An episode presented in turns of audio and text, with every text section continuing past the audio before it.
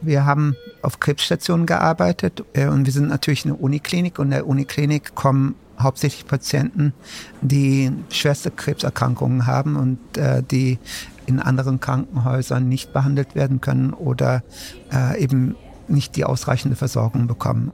Das ist Ugo Sahin wieder, Mitgründer und Geschäftsführer von BioNTech.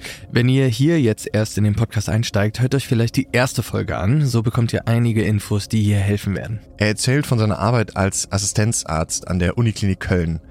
Es ist 1991, im Spätsommer wird er 26 Jahre alt. Und ich erinnere mich an einen Patienten, der äh, mit einer Leukämie an einem Freitag diagnostiziert wurde. Und dann fängt am Freitag schon die Chemotherapie an. Das ist quasi eine brutale Umstellung für den Patienten, aus der völligen Gesundheit so eine Diagnose zu bekommen. Und diese Chemotherapie verursacht bei diesem Patienten eine Suppression, eine Hemmung des Immunsystems. Die gesunden Blutabwehrzellen verschwinden. Und dieser Patient hat dann in der Immunsuppression eine Infektion bekommen, eine Pilzinfektion.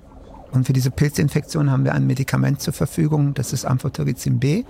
Und dieses Amphotericin B kann aber nur bis zu einer bestimmten Dosierung gegeben werden. Und der Patient hat das nicht vertragen.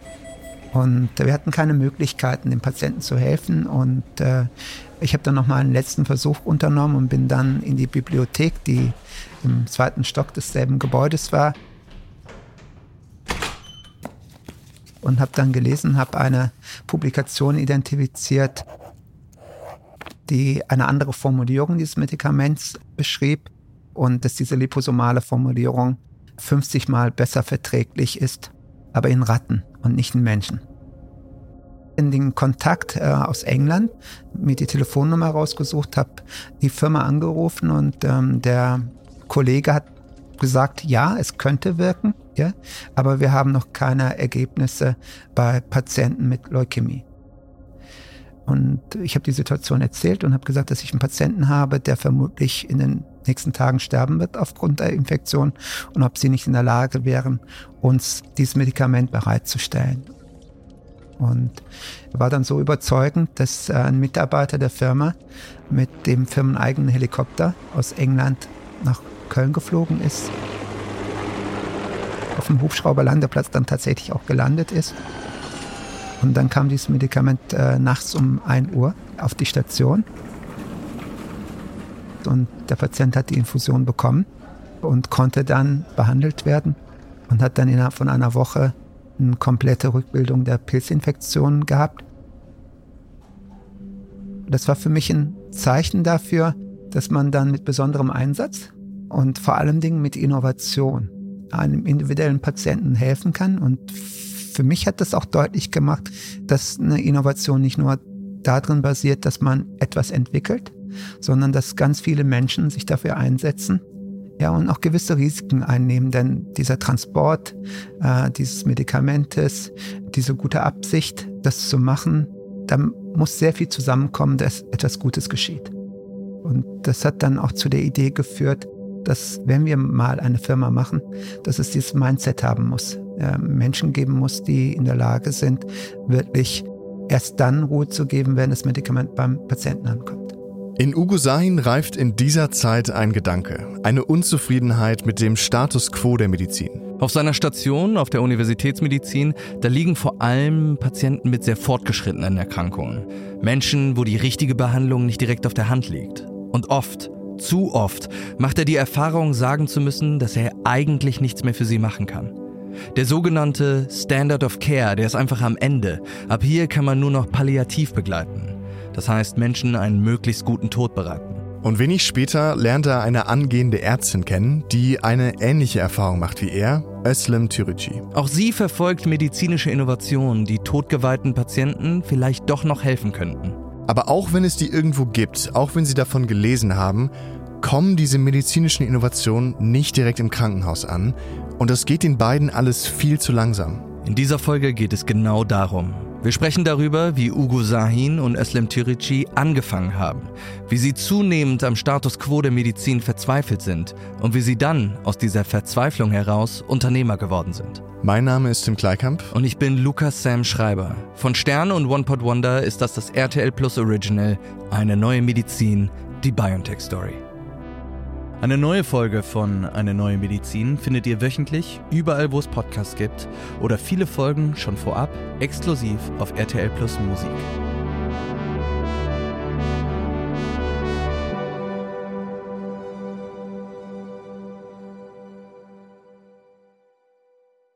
Özlem Türeci wird 1967 in Lastrup in Niedersachsen geboren. Die ersten vier Jahre ihres Lebens verbringt sie bei ihren Großeltern in der Türkei und kehrt dann nach Lastrup zurück. Dort arbeitet ihr Vater als Chirurg in einem katholischen Krankenhaus. Und spätestens da fängt ihre Faszination für die Medizin an. Als Kind schaut sie zu, wenn er operiert. Nach der Schule verschlingt sie Biografien berühmter Wissenschaftlerinnen. Louis Pasteur, Rosalind Franklin, Paul Ehrlich. Das ist etwas, was mir mein Vater beigebracht hat, dass man Erfahrungen nicht unbedingt selbst sammeln muss, sondern dass man ganz viel Leben leben kann, indem man Biografien, Autobiografien liest und sich anschaut, wie haben andere diese Situation gelöst, wie haben sie ihr Leben gelebt, was war für sie wichtig, wie sind sie mit bestimmten Situationen umgegangen. Nach der Schule studiert Özlem Türeci sofort Medizin und promoviert. In ihrem letzten Studienjahr, da trifft sie im Universitätsklinikum Homburg auf einen Kollegen, mit dem sie sich, äh, und so erzählen es die beiden, auf Anhieb sehr gut versteht. Der Kollege ist natürlich Ugo Sahin. Beide reden ungern über Privates, also weiß man hier gar nicht so viel drüber. Ugo Sahin kommt 1965 in Iskenderun in der Türkei auf die Welt. Mit vier Jahren zieht er nach Köln. Sein Vater und seine Mutter haben eine Stelle bei den Ford-Werken gefunden. Beide arbeiten hart, um ihrem Sohn eine gute Ausbildung zu ermöglichen. Das scheint zu klappen, denn das Abitur schafft Sahin als Jahrgangsbester. Ja, ich habe ja für diese Produktion auch mit seiner damaligen Lehrerin, äh, seiner Mathelehrerin telefoniert. Mhm. Die hat mir natürlich auch wahnsinnig stolz von ihrem Schüler damals erzählt. Und die hat mir eine schöne Anekdote mitgegeben. Und zwar eine Schülerin aus der Klasse hat nach dem Abitur ein Bild gemalt, wo die ganze Klasse drauf zu sehen ist. Mhm. Und auf diesem Bild ist Ugo Sahin der Einzige, der sich meldet, weil er halt immer alles wusste. Sehr schön. Nach dem Abi studiert Ugo auch Medizin. Er beginnt seine Doktorarbeit, und zwar zu einer bestimmten Form von Krebsimmuntherapie. Und die widmet er einem Mann namens Ali Toxum. Das ist ähm, ein Freund meines Vaters, ein Türke der ersten Generation in Deutschland, der mit meinem Vater in derselben Firma gearbeitet hat und mir dann geholfen hat, mich an der Uni anzumelden. Und er gehört zu der ersten Generation von Gastarbeitern, die nach Deutschland gekommen sind und genauso wie mein Vater eigentlich die ignorierte Generation darstellen, die als Pioniere in ein neues Land kommen, Risiken auf sich nehmen und sich dafür engagieren, dass ihre Kinder dann studieren können und das machen können, was sie selber nicht als Chance gehabt haben. Seine Doktorarbeit schließt Ugo Sahin ebenfalls mit der Bestnote ab. Summa cum laude. Ähm, wir, wir sind Mediziner und wir sind Wissenschaftler und haben als Onkologen, das heißt als Mediziner, die Krebspatienten behandeln, den wirklich großen, großen Bedarf gesehen, dass sowas schnell geht, dass also dieser Schritt Innovation ans Patientenbett schnell geht. Und bei mir war es häufig so, dass nachdem man viele Monate mit diesem Patienten dann auch Gespräche geführt hat, dieses Bedürfnis hatte, die Innovation der gesamten Welt für diesen einzelnen Patienten verfügbar zu machen. Das, was der Status quo heute ist. Sag mal, Tim, äh, die Krebsmedizin in den 90er Jahren, mhm. das muss ja völlig anders gewesen sein als heute. Wie kann ich mir das als Laie genau vorstellen? Ja, auch damit man besser versteht, wovon die beiden eigentlich so frustriert waren. Ja, genau. Also dafür habe ich wieder Martin Schlack eingeladen. Er ist Wissenschaftsjournalist beim Stern und kann uns das erklären. Moin, Martin. Hallo, Tim. Martin, woher kommt dieser Frust von Ugo Sahin und Özlem Türeci damals? Ich würde sogar noch weiter zurückgehen ins Jahr 1971. Da nämlich erklärt der amerikanische Präsident sein War on Cancer. Won't you be seated, please? Und er steckt Milliarden Dollar in die Krebsforschung. We are here today for the purpose of signing the Cancer Act of 1971, which provided for a national commitment to attempt to find a cure. Ja, man dachte halt wirklich, dass wenn man genug Geld auf die Forschung wirft, dass man dann Krebs in wenigen Jahren besiegen würde. And I hope that in the years ahead that we may look back on this day and this action as being the most significant action taken during this administration. Und aus dieser anfänglichen Hoffnung wurde dann eben relativ schnell Ernüchterung. Weil sich dieser Fortschritt in der Krebsmedizin einfach nicht einstellen will. Eigentlich hat man lange Zeit, nur drei Arten Krebs zu behandeln. Man operiert, man bestrahlt oder Chemotherapie. Ich habe mir diese Zeit nochmal genauer von Professorin Dr. Christine Falk erklären lassen. Mein Name ist Christine Falk. Ich bin Biologin, Immunologin und bin aktuell die Präsidentin der Deutschen Gesellschaft für Immunologie. Und in den 70ern war es natürlich so, dass die ersten Therapien haben enorme Nebenwirkungen gehabt. Da waren Bestrahlungen, die man heute nie machen würde, weil man sozusagen den Körper viel zu sehr geschädigt hat, sodass die Strahlenschäden viel stärker waren als das, was man gegen den Tumor erreicht hat. Also die Anfänge waren, man könnte sagen, so ein Holzhammer, wo man versucht hat, mit Bestrahlung, mit Chirurgie zu entfernen und dann mit dem Holzhammer draufzugehen. Holzhammer, das trifft es gut. Also ich vereinfache das jetzt ein bisschen, aber man unterteilt die Menschen damals sehr grob nach der Art des Krebses. Und dann steckt man sie in eine Schublade. Leukämie, Brustkrebs, kleinzelliger Lungenkrebs. Die nächste Phase war so die 80er, 90er Jahre. Da war die Frage, wenn der Chirurg doch den Tumor rausgeschnitten hat, dann ist doch eigentlich Ruhe. Und da hat man festgestellt, nee, leider nicht, weil es nämlich diese schlafenden Tumorzellen gibt, die irgendwann aktiv werden und dann bilden die Metastasen in einem anderen Gewebe. Solange wir keinen Plan haben, wie sich eine Tumorzelle von einer normalen Zelle unterscheidet, können wir immunologisch da gar nicht ran, weil wir keine Idee haben, welche Waffen wir da auffahren können. In dieser Zeit, da fangen Ugo Sahin und Özlem Türeci an zu arbeiten. Und sie merken relativ schnell, mit dem Holzhammer, da kommen wir nicht weiter. Die Schubladen, in die die Patienten gesteckt werden, die sind einfach viel zu groß. Da sind vielleicht Patienten drin, die an der gleichen Art des Krebses erkrankt sind, aber die vollkommen anders auf die Therapie reagieren. Ja, was wäre, wenn Sie für jeden Patienten eine maßgeschneiderte Therapie herstellen? Ein Impfstoff gegen Krebs.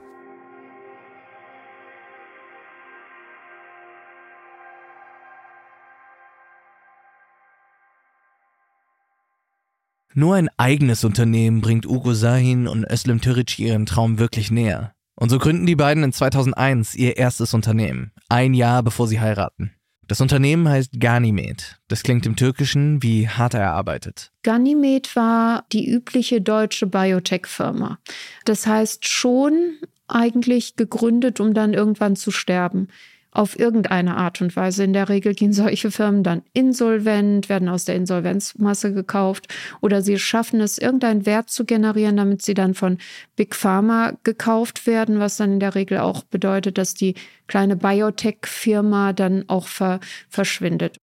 Wir haben die Firma dann auch entsprechend nach dem äh, ganz klassischen Biotech-Modell aufgebaut. Wir haben das Fast Focused Lean genannt. Also man hatte ein, zwei Projekte äh, und Produktentwicklungen und die wurden dann ohne viel Umschweife wirklich ganz reduziert auf das, was man für eine Zulassung brauchen würde, aufgesetzt. Das hört sich jetzt aber nicht mehr nach diesem großen Traum an, mit dem Sie eigentlich gestartet sind. Ja, also man muss sich ja auch klar machen, es ist extrem schwierig, überhaupt Kapital für eine Biotechnologiefirma zu bekommen. Mhm. Weil auf Investmentseite stellt Biotech ein unglaublich hohes Risiko dar, weil einfach so viele Firmen daran scheitern. Und das Modell, das Özlem beschreibt, dieses Fast Focus Lean, das ist ja eigentlich schon das Modell, wo am wenigsten Kapital gebraucht wird. Ja, weil man sich da nur auf ein Produkt spezialisieren würde. Mhm. Also Manche Biotech-Firmen, die brauchen halt bis zu zehn Jahre, um überhaupt ein Produkt auf dem Markt ist. Also bis es äh, soweit ist, machen die keinerlei Umsätze. Das Unternehmen macht ausschließlich Verluste.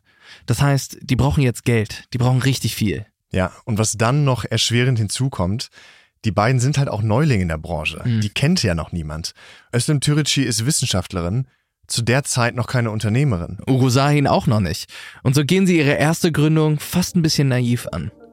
Wir hatten gar keine Vorstellung davon, was es bedeutet, auf institutionelle Risikokapitalgeber zuzugehen, dort Versprechungen dann natürlich auch abzugeben, die dann auch einzuhalten waren, Risikokapital aufzunehmen, dafür dann auch selbst persönlich ins Risiko zu gehen.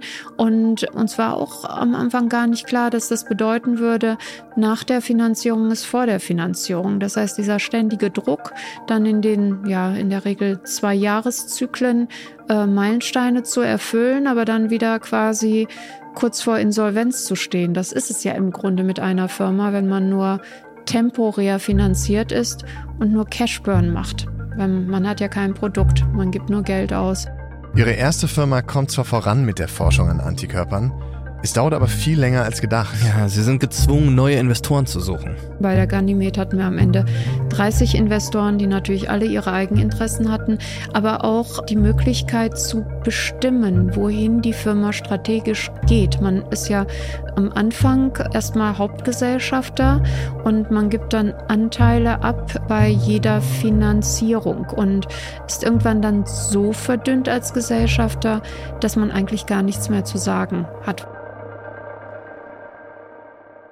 Verdünnung bedeutet, dass Ugo Sahin und Özlem Türeci immer weniger Anteile am eigenen Unternehmen haben. Mit jedem weiteren Investment sinkt ihr Anteil. Immer mehr Menschen können ihn reinreden. Und damit verlieren sie Stück für Stück die Kontrolle. Und sie sind mit dem Unternehmen auch an einem Punkt, wo es echt kritisch wird. Auf der einen Seite, um weiterzukommen, müssten sie jetzt eigentlich mit Studien beginnen, die nochmal richtig teuer werden. Auf der anderen Seite wollen bestehende Investoren aber ihre Kohle zurück.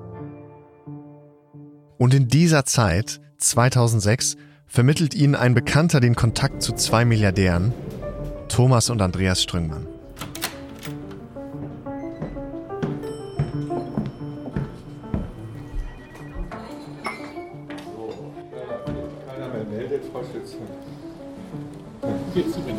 Ja, selber? Ich weiß noch, als mein Bruder zu mir ins Büro kam und sagte, Andreas, äh, die musst du einfach mal kennenlernen. Ich bin Andreas Ströngmann. Ich bin der jüngere Zwilling von Thomas, 20 Minuten genau gesagt. Und äh, ja, seitdem wir an sich beruflich richtig tätig sind, machen wir alles zusammen. Thomas Ströngmann, ja, 72 Jahre alt und ja, der Betriebswirt, im Gegensatz zu meinem Bruder, der Arzt ist. Andreas und Thomas Strüngmann auf der jüngsten Liste der reichsten Deutschen belegen sie heute den sechsten Platz. Sie sind alleine, also einzeln noch vor der Aldi-Familie, vor der Familie Porsche, vor Otto. Und natürlich hat daran auch die spätere Beteiligung an BioNTech einen großen Anteil. Ja. Und die Zwillinge sind geborene Unternehmer. Mhm. Vor dem Interview haben sie uns erzählt, wie sie während der Olympiade in München im Jahr 1972 Eis im Stadion verkauft haben. Und sie haben nicht nur Eis verkauft, sondern als Nebenerwerb haben sie von Gästen im Stadion überschüssige Tickets gekauft, sind dann raus aus dem Stadion und haben sie da mit Marge verkauft. Und damit haben sie sich ihre Urlaubsreise finanziert. Mhm. Im Jahr 1979 steigen sie in die Firma des Vaters ein, ein kleines Pharmaunternehmen. Und ja, er hat uns zu seinem Geburtstag überredet, dass jeder seinen Beruf verlässt und in die Firma gehen. Und ich muss dazu sagen, das war schon, tja, die Firma ging so langsam den Berg runter und äh, wir fingen dann an mit Generika. Es sind immer die kleinen Dinge, die es dann zum Großen eigentlich, dass es dann zum Großen geformt wird und dann sich möglichst als positiv herausstellt. In der väterlichen Firma fing alles an mit Dura und dann der generische Name hinten dran. Und wir haben das Ganze umgedreht, weil wir einfach bemerkten, dass der Apotheker sich immer geärgert hat, wenn wir ein neues Produkt einführten äh, in der Dura, weil alles mit D anfing. Und dann sind also die Schubladen mit D übergequollen. Da musste immer alles umpacken. Während wenn Sie ein Produkt immer mit dem Generika-Namen einführen, dann verteilt sich das in den Schubladen. Also das war, glaube ich, schon mal ein ganz wesentlicher Unterschied zwischen der väterlichen Firma und dann der Hexa diese kleine Anekdote, die zeigt eigentlich sehr schön, wie die beiden Strüngmanns denken. Unkonventionell. Ja, das war nicht die einzig kluge Entscheidung der beiden Brüder. Mhm. Sie bringen noch eine ganze Reihe erfolgreicher Medikamente auf den Markt, bauen die Fertigung aus, expandieren weltweit und die Hexal wächst und wächst. Bis sie beschließen, nochmal von neu anzufangen. Und sie verkaufen die Firma und bekommen dafür fast 5,7 Milliarden Euro. Als wir die Firma verkauft haben, hatten mein Bruder und ich noch gemeinsame Ziele der Verkauf sollte ja nicht ein Schlusspunkt sein, dass wir dann in Rente gehen, sondern wir hatten damals das Ziel, etwas Hochinnovatives zu entwickeln und das dafür entsprechend die Person oder beziehungsweise die Firmen zu suchen. Sie gründen ein Family Office. Du musst, glaube ich, kurz erklären, was das ist. Also ein Family Office ist wie eine Investmentfirma, die nur das Geld der Familie investiert. Das heißt, die Strüngmanns werden von Unternehmern zu Investoren. Und äh, Herr Motschmann, Michael hat mich auf, damals auf diese Firma aufmerksam gemacht. Michael Motschmann ist ein Geschäftspartner der Strüngmanns. Er erzählt ihnen von Ganymed, die erste Firma von Özlem Türeci und Ugo Sahin. Ich habe dann gesagt, okay, dann lassen wir uns die treffen. Und tja, die haben mich von Anfang an fasziniert. Nicht das, was sie gesagt haben, weil davon habe ich wenig verstanden, sondern wie sie es gesagt haben, wie sie es erklärt haben oder wie sie auf die Fragen, die ich gestellt habe, geantwortet haben. Und ja, da bin ich rausgegangen aus dem Besprechungszimmer, bin in das Büro meines Bruders gegangen und habe gesagt, heute habe ich die gefunden, die unseren Traum verwirklichen. Für mich war an sich das Beeindruckendste, dass ich zu der Zeit, äh, der ich schwerpunktmäßig auch unser gesamtes Private Equity betreute, da saß ich immer ganz anderen Menschen gegenüber. Jetzt möchte ich nicht sagen, dass die alle Schaum schlagen, aber äh, das war für mich ein dermaßen großer Kontrast, plötzlich Ugo Sein und Özlem gegenüber zu sitzen, die so down to earth ganz klar ausgedrückt, was sie vorhatten. Ich beschreibe es immer so, wenn die Özlem mir komplexe Sachen beschreibt, dann äh, gehe ich weg und sage, ich habe es verstanden. Wenn ich es dann meiner Ehefrau erklären möchte, weiß ich nichts mehr. Also das hat mich einfach fasziniert, dieses, äh, ja, dieses rüberbringen in einer einfachen Sprache. Ich sage auch immer Freunden, wenn ein Arzt euch immer versucht, alles in Latein zu erklären, dann geht möglichst weg und geht zu einem anderen Arzt. Also wenn er es nicht allgemein verständlich euch beibringen kann, was ihr gerade habt, dann äh, wechselt den Arzt. Okay, da treffen jetzt also zwei außerordentliche Wissenschaftler auf zwei unkonventionelle Investoren. Ja, und die verstehen sich auf Anhieb gut. Die Strüngmann-Zwillinge sind ja richtig angetan von den beiden, stecken Geld in Ganymed, ein paar Millionen Euro, und sie wollen eigentlich sogar mehr investieren, aber das geht nicht. Erklär mir nochmal bitte, warum? Ja, die anderen Investoren von Ganymed, die lassen keine weiteren Geldgeber zu, mhm. weil die befürchten, dass ihre Anteile weiter verwässern. Mhm. Aber die bleiben in Kontakt. Im September 2007, da treffen die sich nämlich wieder. Die Strüngmanns, die wollen nach wie vor mit mehr Geld einsteigen und deshalb fragen sie die beiden, gibt es nicht was anderes, wo sie rein investieren könnten? Und diesmal greift Ugo Sahin an. Und bei der Gelegenheit haben wir gesagt, wir haben etwas auch in Entwicklung an der Universität, das wir als NT bezeichnen. Es hatte die, den Kürzel NT, neue Technologien, um das abzugrenzen von der alten Technologie Antikörper. Und äh, unter dem Kürzel haben wir dann unsere Forschung gemacht, haben uns um Zelltherapien, um mRNA gekümmert, um Virus-like Particles, um verschiedene Technologien. Da möchten wir eine Firma in naher Zukunft gründen diese Firma soll aber ganz anders funktionieren. Sie soll eben nicht mit Investoren, äh, über Investoren finanziert werden, sondern wir möchten das sehr langsam aufbauen. Wir haben gelernt, dass ähm, wir nie wieder so, so etwas machen würden, weil man eben sein Baby aufgibt. Und das möchten wir von vornherein klarstellen, damit da äh, nicht der falsche Eindruck entsteht, dass wir hier Konkurrenz machen. Und die Brüder waren dann sehr interessiert, neugierig über die Firma zu erfahren und haben uns dann einen Abend eingeladen. Und dann haben wir das präsentiert. Eigentlich gar nicht, um die Finanzierung zu erfragen, sondern um offen und transparent darzustellen, was wir machen. Und dann fing er an, von einer Zukunftsvision zu sprechen. Offen gesprochen, ich weiß nicht mehr, ob es mRNA war, aber es war etwas, was vollkommen innovativ war, den Krebs zu besiegen. Und wie er das gesagt hat, ich darf auch sagen, mit einer gewissen Demut eigentlich. Das hat aber den Thomas Stringmann so sehr begeistert, dass er sofort gefragt hat, ob er investieren kann. Und unsere erste Antwort war nein. Und das war wirklich auch ein Nein.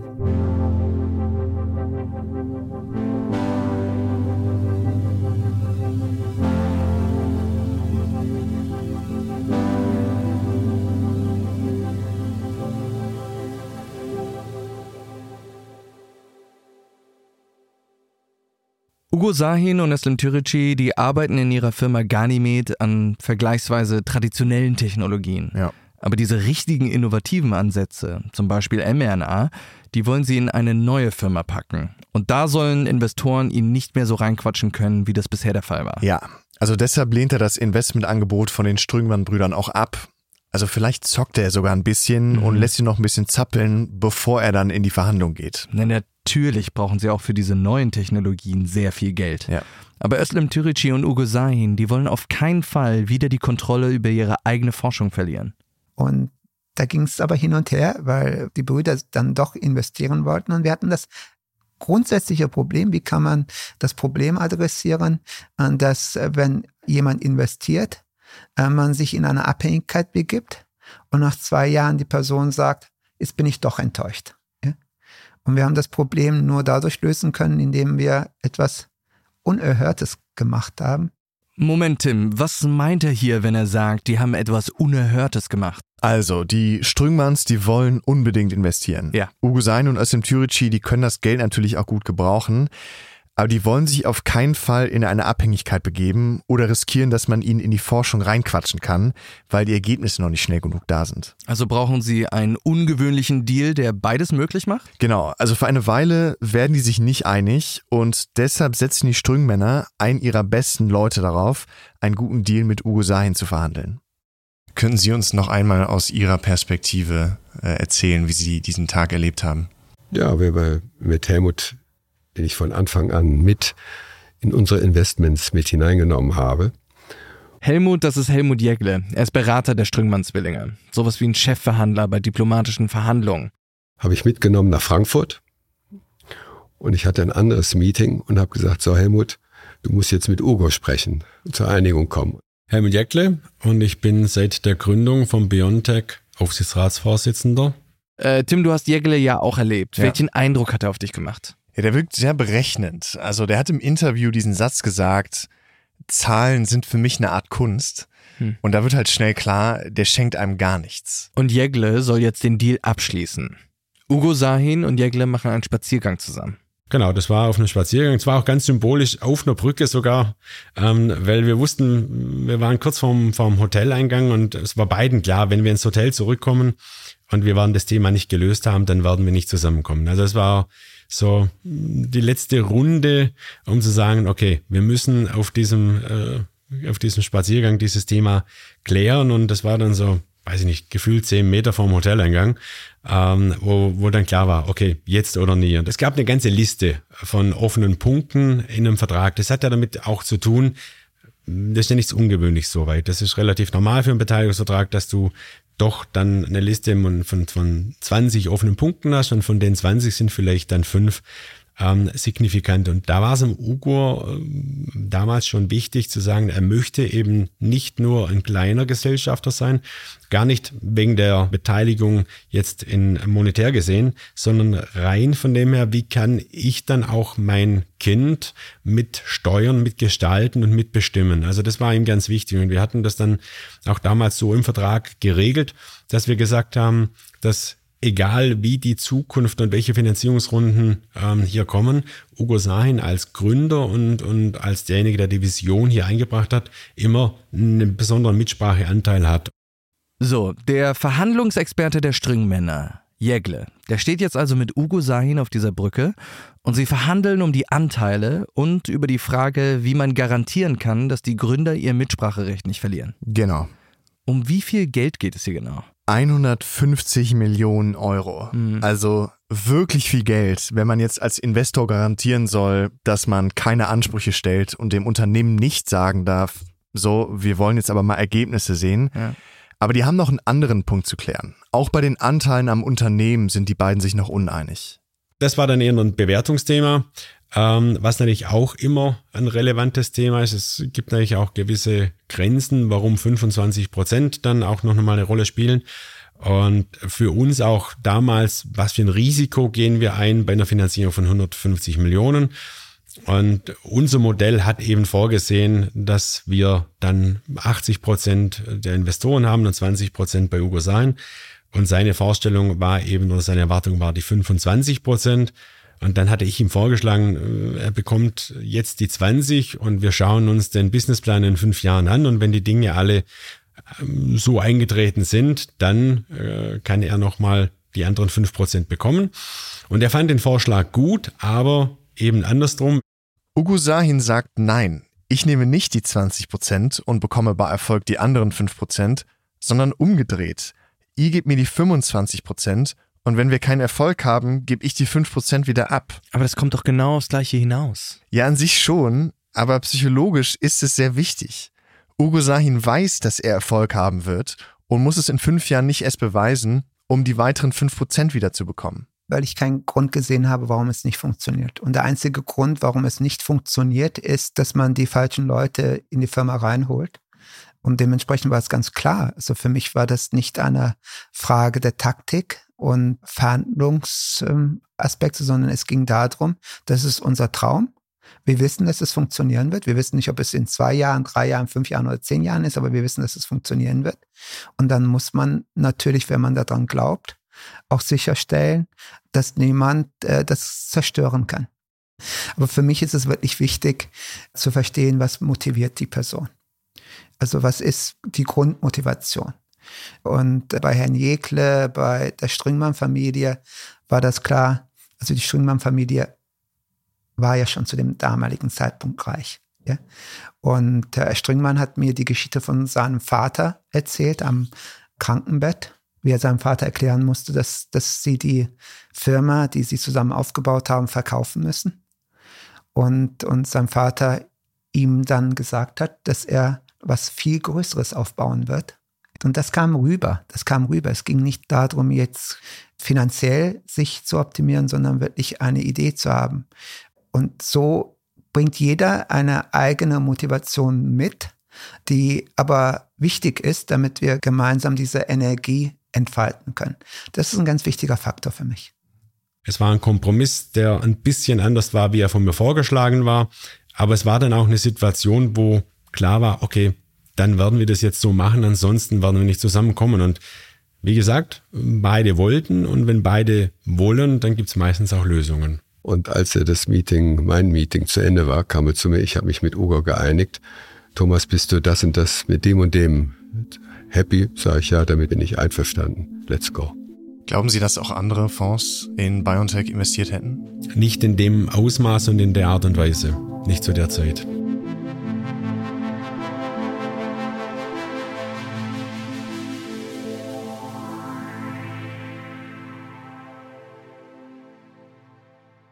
Ugo Sahin und Özlem Türeci sind endlich am Ziel. Sie haben Geld für ihre neue Firma. 150 Millionen Euro. Und vor allem kann ihnen auf Jahre, 15 Jahre, niemand mehr reinreden. Das haben sie so verhandelt. Was passiert eigentlich mit der alten Firma Ganymed? Ja, Özlem Türeci bleibt ja sogar noch bis 2016 Geschäftsführerin von Ganymed, während sich Ugo Sahin komplett auf BioNTech konzentriert. Mhm. Sie ist natürlich auch eng an BioNTech beteiligt, aber so teilen die beiden sich das auf. Und in 2016, was passiert da? Lösen die Ganymed auf? Ja, beide haben ja viel aus den Fehlern gelernt, die sie bei Ganymed mhm. gemacht haben. Ne? Aber dieser Fehler, der ist wirklich kein großer Fehler, weil in 2016 wird Ganymed für 1,2 Milliarden Euro gekauft. Also der größte Biotech-Exit, den es je in Deutschland gab zu diesem Zeitpunkt. Deren Fehler ist also der größte Biotech-Exit, den es je gab in Deutschland. Yep. Aber BioNTech forscht jetzt vor allem an der mRNA-Technologie. Ja, sie verfolgen viele verschiedene Technologien, aber der Hauptfokus liegt schon bei mRNA. Endlich können sie an ihrem eigentlichen Traum arbeiten, individualisiert Krebspatienten zu helfen. Für jede einzelne Person eine eigene Schublade schaffen. Also tauchte im Jahr 2008 ein neuer Eintrag im deutschen Unternehmensregister auf, BioNTech, biopharmazeutische neue Technologien, äh, haben den Firmennamen schützen lassen und haben eine Webseite begonnen, äh, die einen Titel hatte, Under Construction, 25% Done. Äh, aber diese 25% Done, diese Firmenwebsite blieb dann fünf Jahre. Ja. Es gab hm, gar keinerlei Informationen. Das war das bestgehütete Geheimnis in der deutschen Biotech-Branche für lange Zeit. Und in der nächsten Folge von Eine neue Medizin, die BioNTech Story. Und das wirft die Frage auf, wenn es jetzt irgendwann für mRNA-Technologie einen Nobelpreis geben sollte, wem gebührt er dann eigentlich? Das also ist der Durchbruch. Ja, diese modifizierte mRNA, kurz ModRNA, die ist der Grundstein für den Corona-Impfstoff. Die haben festgestellt, dass wenn man mRNA von draußen einführt in die Zelle, da haben sich die Zellen einen Abwehrmechanismus ausgedacht. Also irgendwie verklagen sich gerade alle gegenseitig und jeder behauptet, man hätte die alleinigen Patente darauf. Da läuft natürlich auch ein Streit um die Deutungshoheit. Also es geht hier wirklich um den Eintrag in die Geschichtsbücher für diese Unternehmen. Das war eine neue Medizin, die BioNTech Story. Eine Produktion von One Pot Wonder und Stern im Auftrag von RTL Plus. Erzählt von Tim Kleikamp, Lukas Sam Schreiber und Martin Schlack.